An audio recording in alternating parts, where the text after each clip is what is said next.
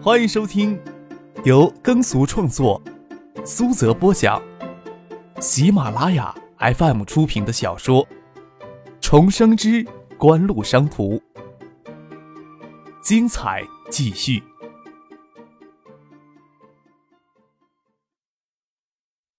第一百六十九集。张可不清楚国内的游戏制作发端于何时。九十年代初期，精于此道的人也不会没有，绝大多数是精通计算机的高手，当成闲暇时的消遣。毕竟国内的游戏产业一直到很晚才开始起步，前期很可能从盗版游戏汉化做起来的。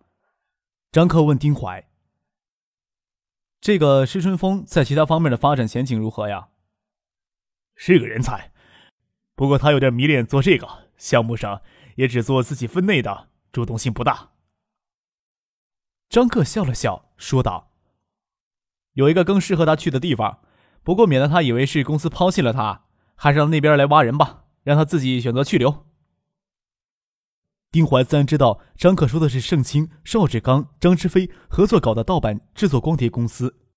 目前他们不能再扩大压碟生产线，而是转向上游的母盘制作与原料供应。原料供应。在义龙镇电子工业园内成了一名名为“九州多媒体”的光盘生产基地，母盘制作则以深圳九娱娱乐公司为核心，在香港、深圳两地成立多家工作室，以联系更多的工作室性质的小公司进行合作。以海州为中心的盗版产业链是盛兴他们依托爱达电子发展而发展的。虽然最后的盗版制碟工厂只有很少落户在海州的附近，但是这条产业链。牢牢地掌握在盛清他们的手里。这三四个月来，仅上百条的光盘复制生产线经他们流出去，就让盛清他们捞足上千万的净利。加上原料供应，母盘拷贝所得的利润更是庞大，比他们直接生产盗版光碟的利润来得更加的丰厚。母盘的制作水平不可能一下子就提高上去，目前最主要的还是从香港那里拿母盘，前期由梁军负责储备。等他们真正看到这个产业有这么大的潜力，盛清就亲自跑到深圳去。盛清在海州的盛世年华娱乐场，拿盛清的话说，纯洁的跟处女一样。即使里面偶尔会有色情的交易，都是小姐自行到场子来觅食，跟娱乐场本身没有太大的关系。盛清甚至会驱逐过于张扬的小姐，所以娱乐场已经适合职业经理负责管理了。盛清他人不需要记在海州。在宽带普及之前，电脑游戏的盗版是光碟盗版中最重要的一个分支。张克迄今还在怀念经典的藏经阁系列，没有仔细研究过盗版游戏母盘最重要的出处，大概有个印象。台湾地区流传出来的应该非常的多，台湾地区的游戏产业大概也是从这上面以此为土壤萌芽起步的吧。国内的游戏产业不要指望这几年有多大的发展，制作水平要提高到暴雪一样的程度。不是投入一家巨资搞几年就能搞起来的。国内目前缺乏的是游戏产业生存与发展的文化与土壤，而网络游戏产生的盛行，要等到两千年之后，依赖互联网在国内的大发展而发展起来，时间还早着呢。那就先培养土壤吧。张克与苏京东他们辞别，开车载许思、婉清回去，心里这么想着。在干休所放许思下来，对许思说。明天我不一定去公司了，会让马海龙来接你去公司的。许思笑着说：“ 我自己坐车过去就行。”怎么可以？你现在可是公司的高层管理。许思嫣然一笑，挥了挥手，目送张克开车载着婉清离开。回到新景园，唐静已经在那里等他了，还有他妈妈顾建平，想必是唐学谦让他们出来避难的。今年读初三的表妹张梅在客厅里玩，张克将车停在楼前，看着唐静他们，对婉清说：“一块进去坐坐吧。”梁克珍看见张克进来，说道：“都八点半了，唐静从七点跟他妈妈就来了，一天都关在会议室里了，晚上在食堂吃呢。吃完饭又不能将那班大老爷们儿立即丢下来呀。”张克合掌朝唐静拜了拜，说道。东林的事儿怎么样了？杜飞想的方案，你可不要怪我们太奢侈。唐静吐了吐舌头，先说这句话打预防针。说吧，我能承受。张克将外套脱下来，坐到沙发上。沿着小江往上游走，七天左右的时间，夜里行船，白天靠岸活动。冬令营的主题是探索小江的自然历史风貌。大家的意思，如果仅仅是我们班，就没有多大的意思。范围最好能扩大到全校。李志峰就没有阻止你们？张可咂咂嘴，杜飞感情真不帮他省钱，租条江轮那就得不少钱呀，范围还扩大到全校。张可问道：“你们俩来得及准备吗？”杜飞拍了胸脯地说：“你一定会慷慨解囊的。”他还说：“就算你掏了钱，也不会做舍本买卖的。”这话是杜飞说的，还是你说的呀？张可微笑着注视着唐静，他们真有能力组织这么大的活动，哪有不支持的道理呀？我明天跟妈妈回一趟新泰老家，赶着明天晚上回来，所以不是我在诽谤你。活动的方案也是杜飞在写啊。唐静狡黠的笑了笑。张可给杜飞打电话，这一小子有一只手机，不过在学校里。特别是在李志峰的面前不敢显露出来，他也想看看杜飞的策划能力、组织能力怎么样。你知道周的联系方式不？张克问杜飞。知道，不过这事情你是不是先言语一声呀？杜飞说道。我今天跟他提一下吧，没想到你们还挺敢花钱的。你直接找他吧，让他从市场部调个人配合你。学校那儿除了李志芳之外，马子善他们也支持你吧。这不等你回话了吗？张克笑了笑，说道：“得看你们有能力花掉才行呀。今天已经十一日，还有八天就是春节了。冬令营要等到春节之后才能开营。”张克放下电话，对唐静说：“咱俩可说好了啊，艾达调一个人来配合你们，也仅仅是负责企业宣传方面的工作，其他的事情可不能帮你们跑腿儿。”唐静歪着脑袋问张克。那你呢？只要你能抓住我的人儿，我有胆量不听你差使吗？再说你们的方案倒是挺诱人的，就算平时没时间，冬令营还让参加的。张克嘿然一笑，哼，明天我让父亲开车送你们回兴泰，我已经跟他说了，你们什么时候走，随时给他打电话。顾建平问道：“什么冬令营？”唐静将事情的来龙去脉简略的说了一遍。顾建平笑着骂。这得花多少钱啊！你们是太胡来了。没关系，有些钱公司是必须要花掉的。张克笑着帮唐静解释，品牌的塑造除了知名度之外，还有个美誉度的问题。美誉度的构成很复杂，先进的技术、高可靠性的质量保证、品牌所传达的积极理念等等。企业在公众的眼里的高度社会责任感也是极其重要的一项。爱达电子前期市场宣传的重点是提高知名度，当然也会兼顾正面形象的塑造。张克计划掏两百万打造广告金曲，除了这本身所具备的广告效应，还是这支广告金曲向大众传递更多的积极品牌的理念。资助公共事业无疑会更直接塑造企业的正面形象。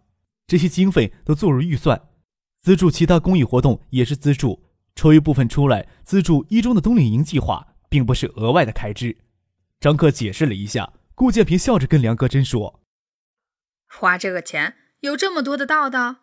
总之，有人天生就是伸出手来满世界捞钱的，有人就得死死守着一个饭碗。换做是我，就舍不得花这些钱。”梁格真笑了笑，他也不舍得花钱，他也没有意识到这次活动要花多少钱，问道：“全校都参加的话，抵不少多钱吧？”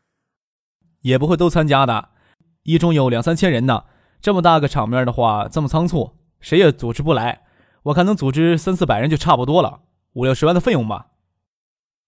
张克大概估算了一下。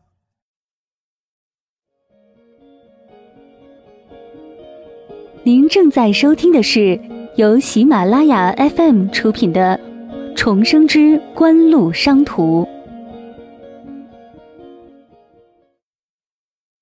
公司的账目，张克在锦湖爱达的股权，梁戈真一概不知，都说挺有钱，不要节约花。他听到张克这么一说，吓得炸舌了。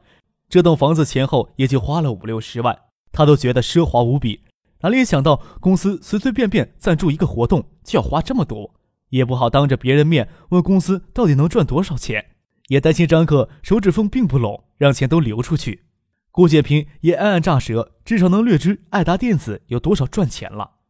躲送礼如躲债，唐信跟他妈妈一时还不能回去，干坐着聊天也不得劲儿。加上晚晴四个女人凑一桌牌打着玩张梅在一旁不得意的站着，可惜没人搭理她，还给张克敲了一个脑壳。没过多久，他妈就开车过来将他接走了。张克到楼上给小叔通了电话，问起盛清、梁军在深圳组建公司的情况。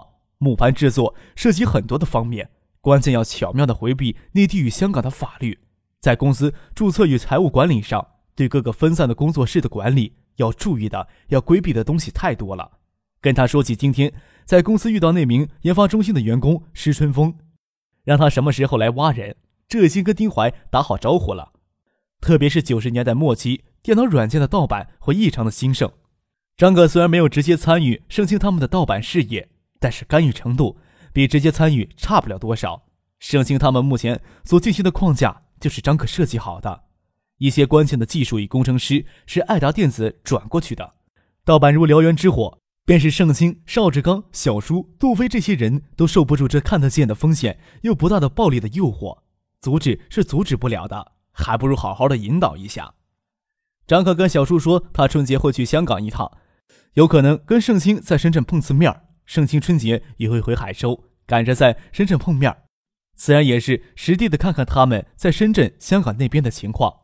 张可放下电话，到楼下看唐静他们打牌。没过一会儿，盛清的电话就打了过来。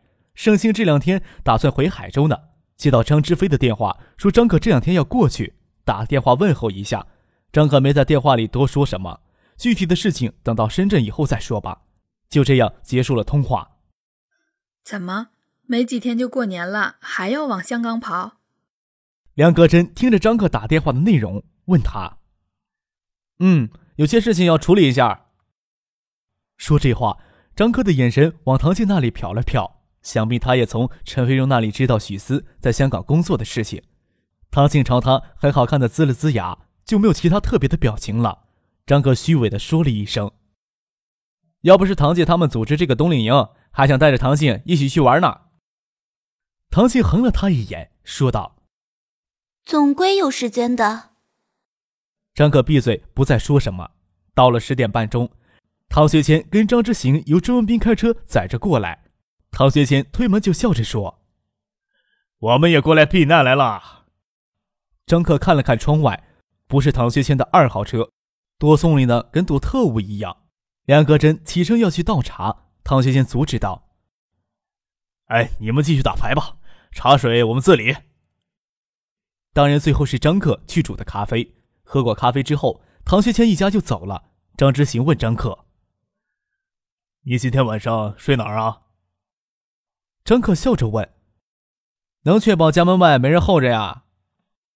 今年年关，张之行没有比唐学谦轻松。海州控股的模式很成功，特别是海绵几家厂整体迁入北关的纺织工业园，非但没花市里一分钱，通过旧厂土地商业化运作，还掏出三个亿的资金。这在九五年是很了不得的事情，就算省里的企业也没有几家有这么闲钱的。从九五年年中起，唐学谦就名正言顺地加强对海州控股的支持力度。十月份提出管理层持股的试点，也得到了市的批准，将厂址迁出城区，通过银行贷款建设新厂，不计算旧厂的土地资产。新建后的工厂通常净资产率并不高，特别是一些小型市属企业的产权。完全可以通过管理层持股的方式卖给管理层，而海州控股则可以腾出手来集中资源，扶持发展更有潜力的中型企业，以此来改善国有资产的质量。并不是说一些小型的市属企业没有发展前景，最根本的问题是任何一个组织一旦旁枝末节过于复杂，都会导致管理效率的下降，还容易滋生腐败。去粗留精，去枝留干，本来就是今后几年国有企业体制改革的重点。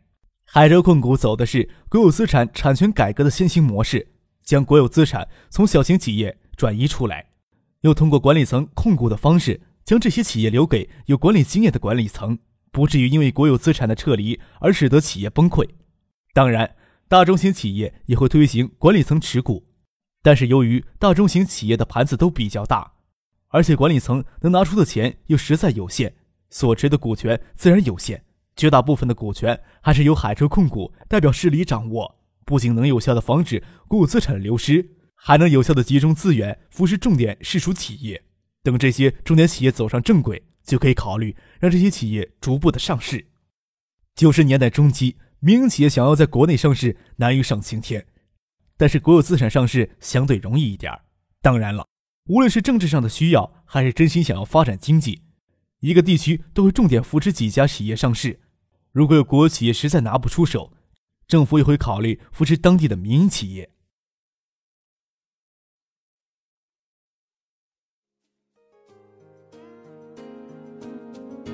听众朋友，本集播讲完毕，感谢您的收听。